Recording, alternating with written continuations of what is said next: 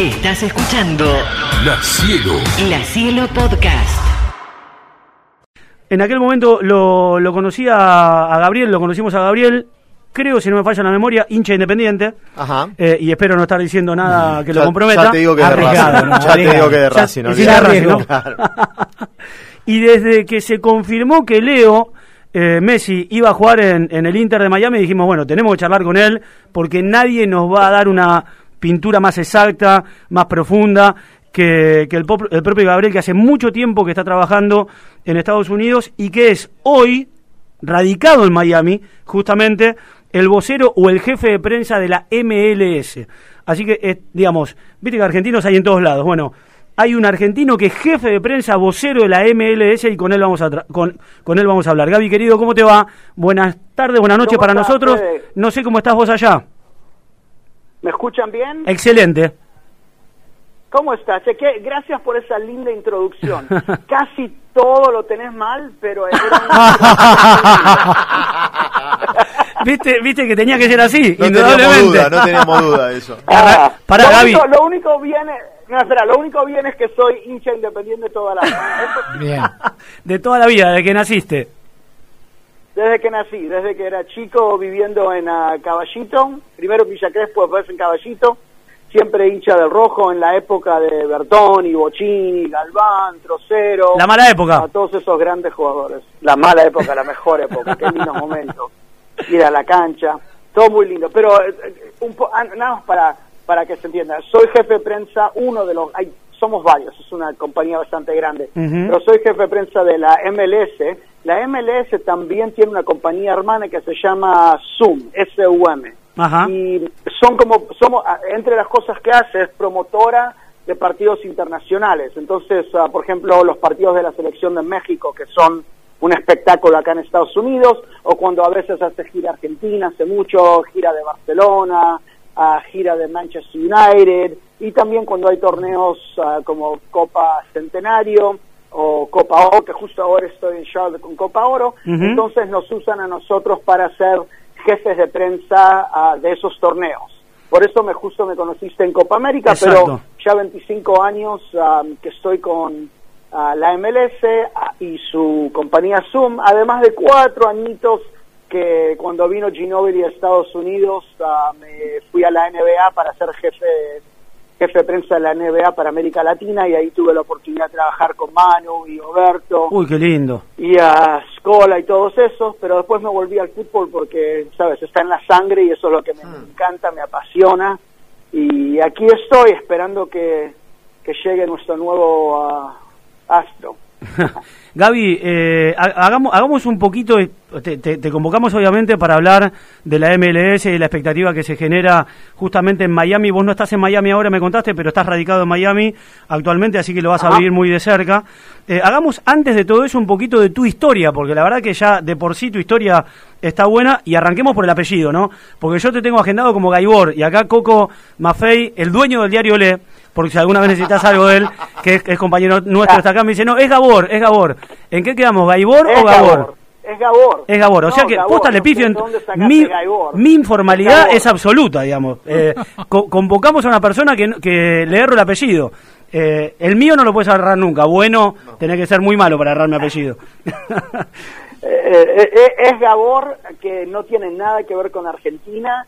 Ah, la verdad es que mis padres ah, eran europeos, después de la Segunda Guerra Mundial se mudaron a Argentina, vivieron ahí 12 años, nací yo y mi hermanito y después decidieron venirse a Estados Unidos. Entonces, ah, paré ahí como, o ellos estuvieron ahí de paso, hicieron su vida en Argentina por, quizás eran 14, 15 años, nos vinimos acá, pero además del hecho que nací en Argentina, am, no tengo largas ah, raíces en Argentina, pero la verdad es que amo a mi país, vuelvo todas las oportunidades que tengo, soy increíblemente apasionado ah, por la selección de Argentina, ahora con la NBA y, también con mis proyectos, a veces hago cosas con FIFA, me ha dado la oportunidad de trabajar con la AFA y trabajar en Argentina, dos veces fui a la Casa Rosada para que nos reciban presidentes, entonces la verdad he tenido una una vida soñada, si no era por mi- mi- mis raíces en Argentina, no hubiera seguramente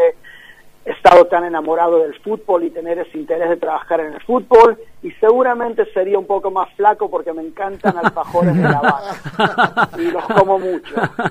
Eh, Gaby, y 25 años con la MLS dijiste recién, ¿no? 25 años. Básicamente, me fui cuatro años, pero sí, empecé en 98 con el equipo de Miami que estaba Valderrama, Popeye Herrera, uh, sí, mucho, mucho tiempo con la MLS. He visto cosas que nunca pensé que iba a ver en mi vida, ¿sabes? A estadios llenos de 75 mil personas, eh, sabes, cobertura por todo el mundo, jugadores como David Beckham, Schweinsteiger, David Villa, uh, Slatan, cosas que para mí, que empecé en 98 en estadios chiquitos y, asistencias menores del público y las reglas raras que tenía al principio la liga, ha, sido algo increíble y la verdad un gran orgullo poder decir que fui parte del nacimiento de esta liga, porque esta liga ahora no se va a ningún lugar, ¿no? ya tiene 27, 28 años y es, es parte de la infraestructura deportiva de este país. Pero cuando yo estaba, cuando empecé en 98, que eran dos años después que empezó la MLS, 96, todavía no se sabía si iba a sobrevivir o no, si iba a tener éxito o no. Entonces eh, es lindo llegar a este punto y, y estar cómodo que estamos en un muy buen camino, muy buena trayectoria. Justamente, mira, te iba a preguntar eso, porque tus 25 años casi que eh, coincidían con el inicio de la, liga, de la liga. Te perdiste apenas dos o tres años y viviste un proceso en el que la liga inicialmente llevaba eh, figuras que estaban de vuelta, digamos, como para hacerla conocida, a algo muy distinto hoy día, porque hoy, bueno, lo van a recibir a Messi, pero hoy también llevan muchos chicos jóvenes que los disfrutan un poco y pasó a ser una especie como de trampolín en la carrera de muchos futbolistas. Sí, tenés razón, es, es una liga muy interesante porque siempre dicen que una liga es una liga compradora o vendedora. En el caso de la MLS somos los dos, cuando conviene comprar compramos, cuando conviene vender se vende, tenemos hoy en día todos los equipos tienen academias, de jugadores que se han desarrollado de una forma muy fuerte. Y hasta si ves a la selección de Estados Unidos que jugó en Qatar, la mayoría de los jugadores que no estaban jugando en la MLS nacieron de las inferiores de equipos de la MLS y eso es algo que no había en 98, hasta creo que 2007 no había ninguna regla que decía que equipos tenían que tener inferiores y ahora la mayor inversión que hacen los clubes es en las inferiores, las academias, los centros de entrenamiento, este lugar donde teóricamente, y digo teóricamente porque el contrato de Messi sabemos no está firmado, todos saben que hay un arreglo, que, que está en camino, que estamos muy emocionados de recibirlo, pero yo como jefe de prensa hasta que no, no veo la firma, no digo nada como hecho. Pero imaginándonos que va a venir a Miami, el centro de entrenamiento de Miami es increíble, por eso Argentina entrenó ahí antes del Mundial y, y, no y tan increíble que es el de Miami no quiere decir que es el mejor, quiere decir hay otros que, que, tienen lujo y hay otros que son gran, más grandes, quiere decir es uno de los mejores, pero no es único, hay muchos que, que son excelentes. Ah, eh, y, contanos un poco, eh, Gaby, eh, esto que vos decís, mira, la verdad es que no lo sabía, no sabía que en concreto no está, porque hasta incluso están hechos los anuncios, ¿no? Hoy creo, no lo vi todavía, pero hoy creo que se publicó la camiseta que va a usar Messi en, el Inter de Miami. Eh, contanos un poco cómo se está viviendo allá. Acá, te digo, ya rápidamente te debes haber enterado, lo primero que se, a lo que se eh, le dio importancia mediática después de la noticia de Messi fue al barra brava de, del Inter de Miami, ¿no? que acá ya eh, desfiló por, por todos los medios. Argentinos. Todos argentinos, ¿no? Todos argentinos. Pero, todos argentinos antes que antes antes de anunciar de, de este, este anuncio de Messi. Ah, y lo que es raro en la MLS es que casi todos los equipos tienen barras. Miami tiene una de las mejores, pero casi todos tienen barras. Y lo que es raro es que vas como un lugar como Atlanta. Atlanta, la barra tiene muy pocos latinos. Hay más gente, digamos, tradicional norteamericana, porque los latinos acá son norteamericanos, nada más son norteamericanos de raíces uh, latinas, pero te digo, no son norteamericanos latinos. a veces son gente que eran fans de la NBA o de la NFL y decidieron cambiarse a nuestro fútbol, entonces, pero no son latinos Pero cuando vas a la cancha en Atlanta, cuando empiezan a cantar canciones los, ah, los hinchas, son canciones argentinas, Mm. aunque nadie es argentino, es increíble. Casi todos los estadios ah, lo hacen así. La, la influencia que ha tenido la cultura futbolera argentina en la MLS es muy grande, ah, especialmente en las barras.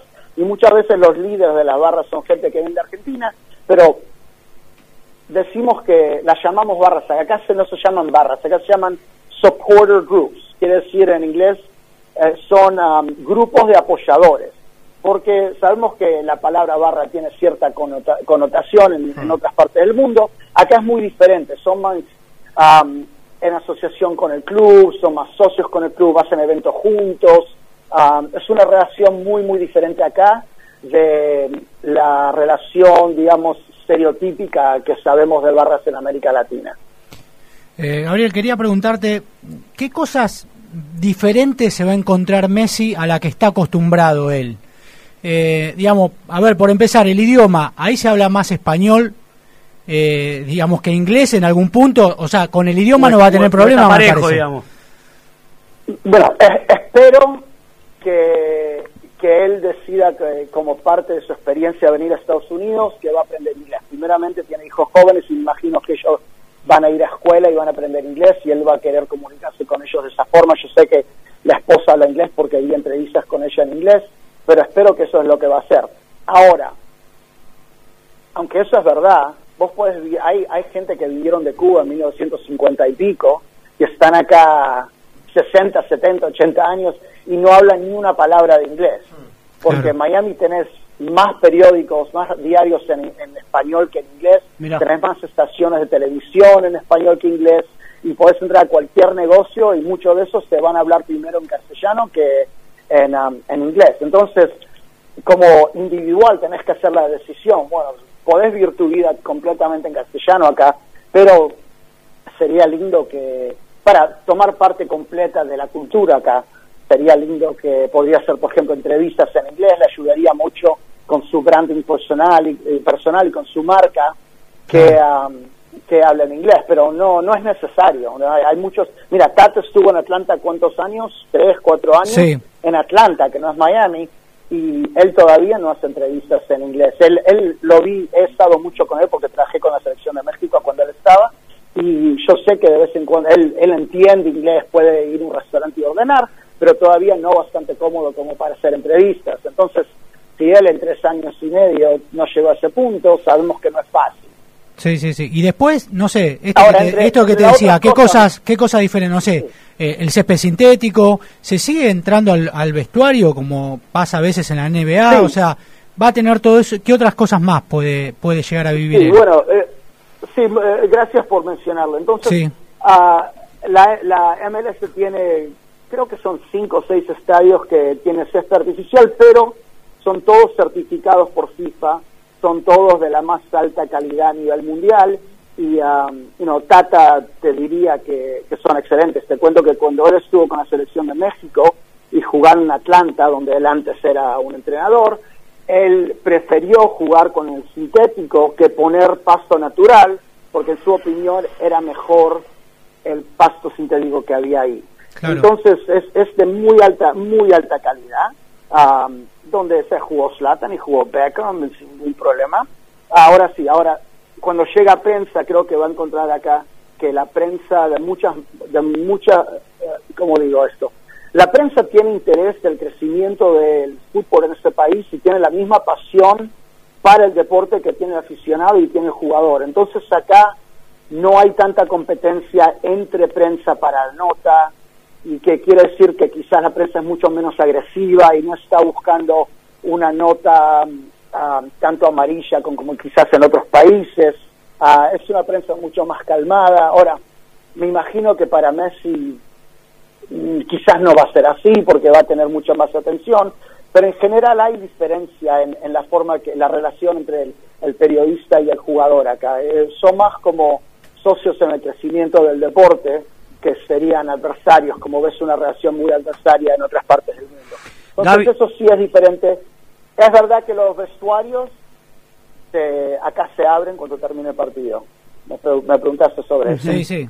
No, porque me imagino que es algo a lo que por ahí Messi no está acostumbrado. Claro. que Le abran la puerta del vestuario y, y- y verlo casi No, es- directamente. es- no, extra- extranjeros, para extranjeros es algo muy raro, pero acá todos los deportes, eh, la NBA, la NFL, béisbol, hockey, es ah, ya una costumbre, es, acá hay sindicatos de periodistas que exigen eso y, y vamos a ver lo que pasa, pero es- esa es la regla de la MLS que 15 minutos después del fin del partido los dos vestuarios tienen que abrir en casa y como de visita. Y puede pasar que el- un gol de Messi se grite, lo griten las dos hinchadas, por ejemplo, ¿eso se, se, se puede, Puede dar ocurrir. en este caso?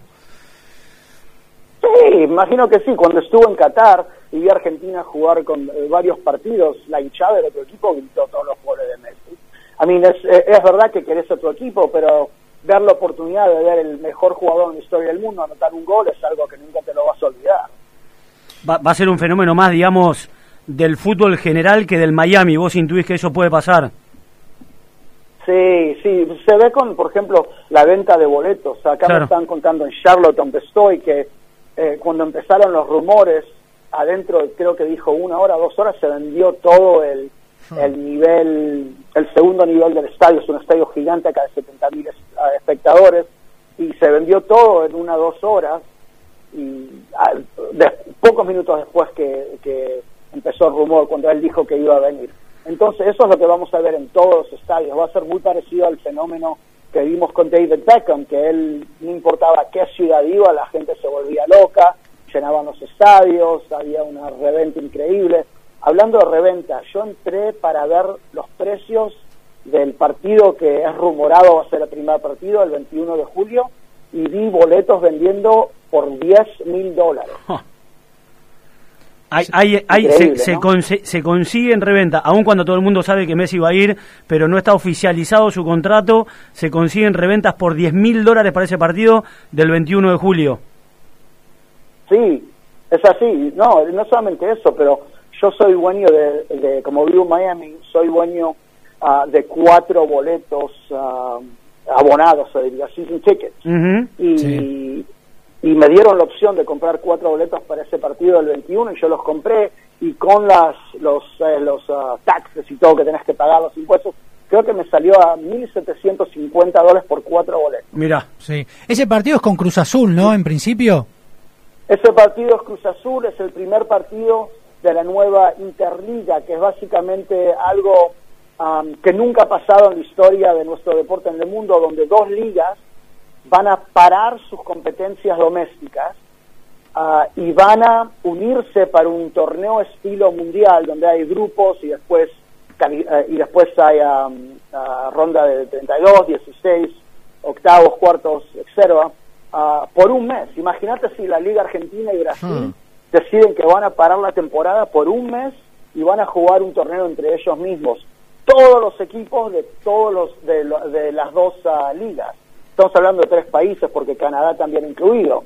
Es algo que nunca se ha hecho, va a ser muy emocionante para, para todos involucrados. Hasta no te conté que yo, uno de mis trabajos va a ser jefe de prensa de los primeros dos partidos de Miami de Interliga. Entonces, eh, estoy muy contento que voy a tener un rol en, ah, en ese partido.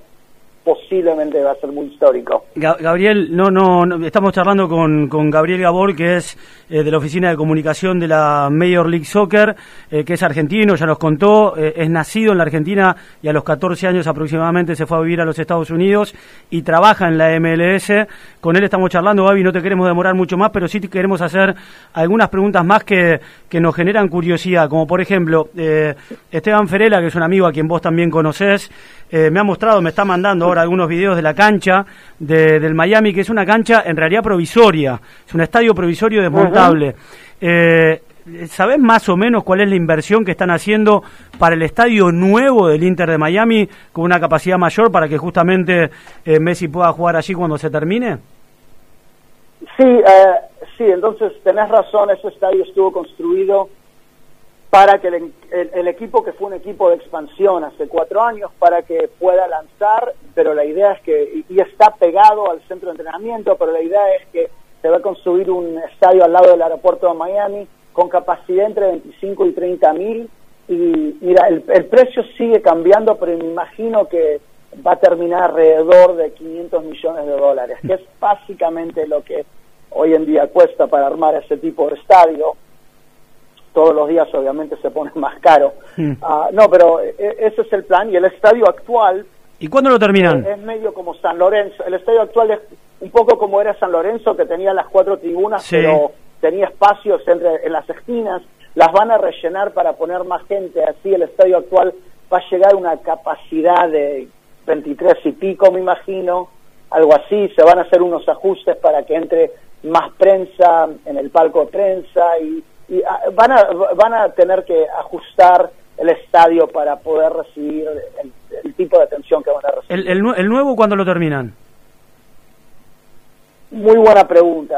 Eh, Estaban hablando mucho tiempo de 2025, pero esperemos que lo puedan hacer, pero todavía están ah, negociando ciertas partes. Quiero decir, eh, es un hecho, pero todavía no terminaron de negociar ciertas partes y primero tienen que, no sé cómo decir en castellano, pero tienen que trabajar en la tierra porque tenían ciertos elementos tóxicos. Entonces y que no es común en, en lugares que sabes que se después se derrumban y hacen para estadios.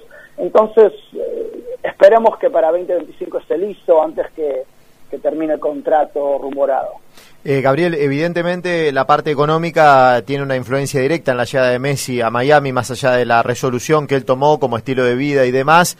Eh, y quería preguntarte cómo es el mecanismo eh, de dinero en la MLS, es decir, lo que genere Messi, ¿le entra al Inter de Miami, le entra a la MLS, le entra a un dueño, no sé, a Beckham, ponele, o a Messi si es que finalmente se queda con un porcentaje del club? ¿Cómo es la, la repartija económica de lo que va a generar la imagen de Messi ahí en Miami? Francamente no sé, lo que te puedo decir es que eh, están trabajando en algo seguramente que va a ser muy diferente de lo que se ha hecho en el pasado, con participación quizás de sponsors, pero no se ha anunciado y en el pasado tampoco se han anunciado detalles. Lo que es interesante es que acá en Estados Unidos el sindicato de jugadores de fútbol, el fútbol soccer, publica los salarios de todos los jugadores en, en forma anual. Entonces, si querés saber hoy en día cuánta plata gana, qué sé yo, ah, sabes, uno de los jugadores, a Lucho Acosta, podés ir a Sí. su página de web y podés ver. Ahora, cuando sea- llega Messi, lo que te puedo decir es que eh, claramente va a ser lo que nosotros llamamos un jugador franquicia, Claro, claro. un, un designated player. ¿Qué quiere decir eso? Que cada equipo en la MLS tiene un ah, tope salarial. Y, y lo máximo que cada jugador puede ganar adentro del tope salarial, si me recuerdo bien, es 600 mil dólares. Pero podés tener tres jugadores que, además de los 600 mil dólares adentro del tope salarial, podés pagarle el resto de su salario como dueño de un equipo. Entonces, si cuando llega Messi, seguramente también como Busquets, serían jugadores que estarían afuera del tope Claro. salarial. Pasarían a ser socios de la franquicia, digamos. ¿Y eso pueden ser solo no, tres? No, no, eso no, es, eso no quiere decir, puede ser que, que haya un arreglo con, con Messi, pero no, no, no, no quiere decir que son socios. Ah, Hay bien. muchos jugadores franquicia que nada que ver con el club, es simplemente un arreglo ah, eh, fiscal. Eh, Gaby, ¿y esos son solo, siguen siendo solo tres? O sea, eh, entendiendo que Messi. Messi y Busquets van a pasar a ser jugadores franquicia, o sea, Miami tampoco tendría muchas posibilidades de incorporar De sumar más jugadores, eh, claro. más estrellas, digamos, quizás una más. No, sí, sí y no, porque es, no solamente la MLS, pero todos los deportes acá en Estados Unidos que tienen tope salarial, salarial tienen varios mecanismos para atraer a jugadores y aunque son tres jugadores que, que pueden sobrepasar el tope salarial, también hay ciertas formas de hacer canjes para que podés invertir más en ciertos jugadores jóvenes. Esa, la verdad es que la explicación es larga y medio Sí, um, sí, sí, sí. ah, complicada. Lo que sí te puedo decir es que sí hay otras formas ah, de, de poner plata hacia jugadores que ganan más de, de ese número, pero no llegan a ser ah, jugadores ah, ah, designated players, jugadores franquicia. Claro. Eh, una de las grandes preocupaciones que hay acá con Messi, después de haber, digamos, logrado lo que todos queríamos que lograra, que era ser campeón del mundo, es, viste cómo somos los argentinos, ya enseguida proyectando al próximo mundial. Mm. Da la casualidad que la próxima Copa América y el próximo mundial va a encontrar a Estados Unidos Y el Mundial de Clubes. Claro, y el Mundial de Clubes va a encontrar y el Mundial de Clubes. a Messi en esa liga. el Mundial Femenino, si eh, Estados Unidos es candidato para el próximo Mundial Femenino. Entonces, ah, va- mucho fútbol va a venir a Estados Claro. Unidos ahora. Quizás me estoy yendo también yo mucho más allá, pero digo, ya se, se, se puede palpar que Messi sea la cara de la Copa América, obviamente 2026, y que quizás sea la, la, la cara del próximo Mundial y que eso empuje un poco a que a que en definitiva pueda jugar ese mundial para la selección o me estoy yendo ya demasiado digamos a, e- a ese lugar Yo te diría, yo, yo diría que cualquier torneo que juega Messi va a ser la cara del torneo, no importa si es acá o en Kazajstán. Si él va a estar jugando, él, él, él es la cara del deporte hoy en día. Va a ser la cara del deporte, va a ser la cara de MLS, va a ser la cara de, seguramente de nuestros ah, socios comerciales que transmiten los partidos por todo el mundo, va a ser la cara de todo, porque es Leo Messi el mejor jugador del mundo, mejor- quizás el mejor de la historia y no hay otra. Hasta si querés hacer otro jugador la cara del torneo, la gente van a gravi ¿sabes? Gravitate para Leo Messi. Pero que va a ayudar, seguro va a ayudar, y que le va a ayudar a él porque es mucho más fácil en sus viajes, en, para su familia, seguro que va a ser más conveniente, digamos. A propósito, una cosa que me preguntaste, la gran diferencia en jugar en Estados Unidos, una cosa que no hablaste es las distancias, ¿no? Acá podés estar en Miami Claro. y tenés un partido en Los Ángeles y son cinco y media horas, y Claro. después tenés que volar otro partido en la costa este, son cinco y media horas, entonces eso es difícil, aunque hoy en día se viaja todo por charter, y también los climas, podés estar en, en las montañas de, de Colorado, que hay mucha altura y frío, y después jugás en la humedad de Miami, y jugás en pasto, y después tenés que jugar en pasto artificial, entonces por eso vimos que no todos los jugadores argentinos con excelente nivel han tenido éxito Claro. en Estados Unidos. Tenés jugadores excelentes como Diego Valeri, que fue perfecta esta liga para él, pero después hay otros jugadores argentinos que llegan acá y, y la verdad que lo encuentran muy difícil. Eh, mucho, no solamente eso, pero quizás la rapidez o la fuerza, porque acá, acá golpean fuerte. Lolo, Ah, eh, es es más, para, eh, Lolo, me, me acuerdo, una, Lolo Miranda, ¿dónde había jugado? ¿Te acordás? Miranda, que había jugado en Independiente y en Racing, ¿te acordás? En- no, pero... Jugó, jugó en un lugar de Estados Unidos que hacía muchísimo calor, muchísimo calor. eh, y me acuerdo que me habían contado que Beckham por contrato a ese lugar no iba a jugar. En. Houston. En Houston, ¿puede ser? No creo. de- ¿no? no, no, no te digo 100% porque hay todo tipo de arreglos entre los jugadores y los equipos, pero no creo. Él- no te olvides que él llegó con lesiones y, y- y, ¿sabes? No, pero yo lo vi a él jugar en climas muy, muy... Muy adversos. con, sí, muy calientes. Entonces, no creo.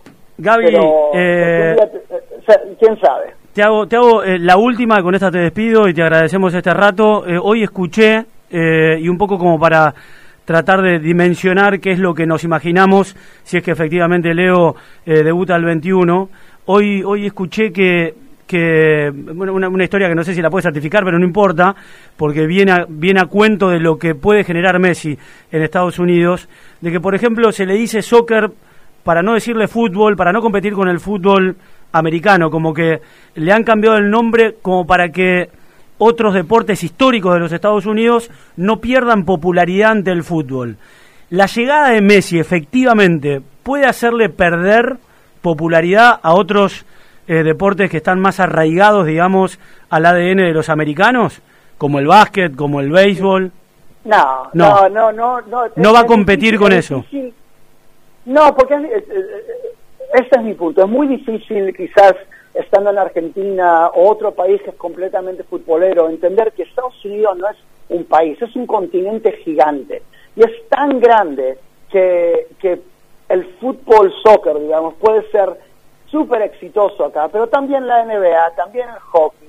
Hay lugar para todo, digamos. Hay lugar para todo. Sí, hay, hay lugar para, ta- para todo y te puedo dar la mejor, te puedo dar el mejor ejemplo. Había una vez, tuvimos un partido de, de la gira de México, creo que puede ser que fue contra Argentina, no me recuerdo, en Dallas. El estadio lleno, 80 mil personas, 500 periodistas, etc. Empezaba a las 4 de la tarde. A la misma 4 de la tarde había la final de la NBA con los Mavericks en la misma ciudad a 20 minutos por auto, también 500 periodistas más, la cancha llena, atención del mundo. Casi seguro que la gente que estaba en el estadio de fútbol ni sabía ni le importaba Mirá. lo que estaba pasando en el- la cancha de básquet. Y la cancha de básquet no le interesaba y no sabía lo que estaba pasando en la cancha de fútbol, porque así es, es un país gigante y algo puede ser increíblemente, sumamente importante y hay gente que no, eh, porque es un mercado gigante con diferentes intereses, eso no se imagina Y- tanto y- en y en Argentina ese- porque hay un deporte dominante. Olvídate, y en ese, y en ese marco, eh, Gaby, ¿te imaginas a Messi que se pueda desenvolver con naturalidad en Miami? No sé, mira, el otro día eh, fue Andy Kuz- Kuznetsov eh, a, Estados Unidos, a Nueva York, hizo el programa desde Manhattan, eh, desde el Central Park, y se, cruzaba con algunos argentinos, con algunos latinos, les hacía entrevistas, y algunos decían que habían visto, por ejemplo, a Woody Allen caminar por Central Park, y que nadie lo molestaba. ¿Le podrá pasar a Messi eso de caminar por Miami y que nadie lo moleste? O, o, o- o apostás a que sí, por ahí ahí alguien lo frena para sacarse una foto o pedir un autógrafo?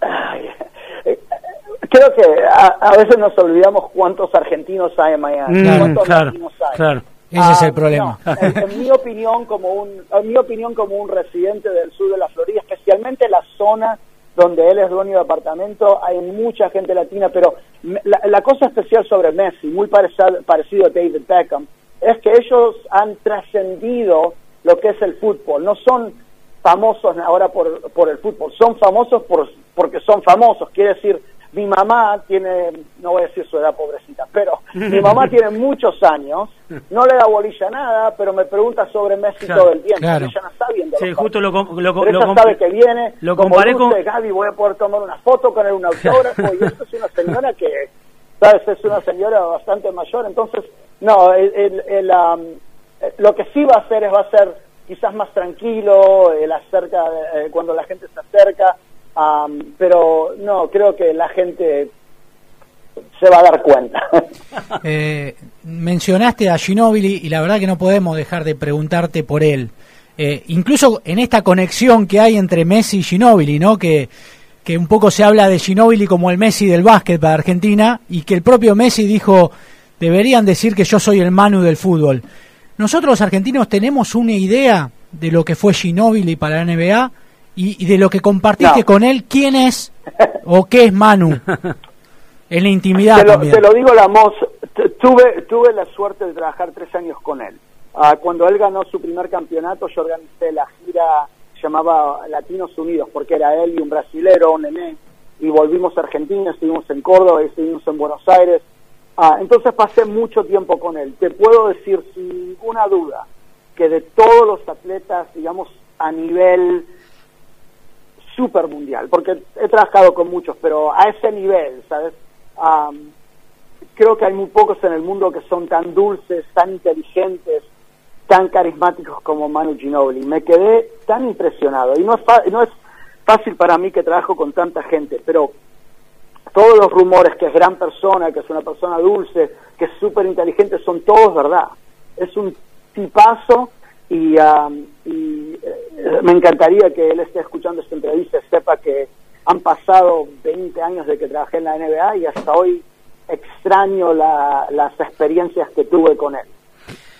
Gaby, eh, nada, ha sido muy gentil, muchas gracias por este ratazo, eh, perdón que te hayamos demorado tanto, nos encantó la entrevista, arrancamos a las siete y media, ya son eh, pasados 10 minutos de las 8 acá en la Argentina, eh, y la verdad que lo disfrutamos mucho y seguramente más adelante vas a tener mucho más trabajo que en este momento, cuando llegue Messi a Miami, pero en algún momento seguro, seguro que otra vez te volvemos a molestar. La cielo, la cielo. La Cielo Podcast.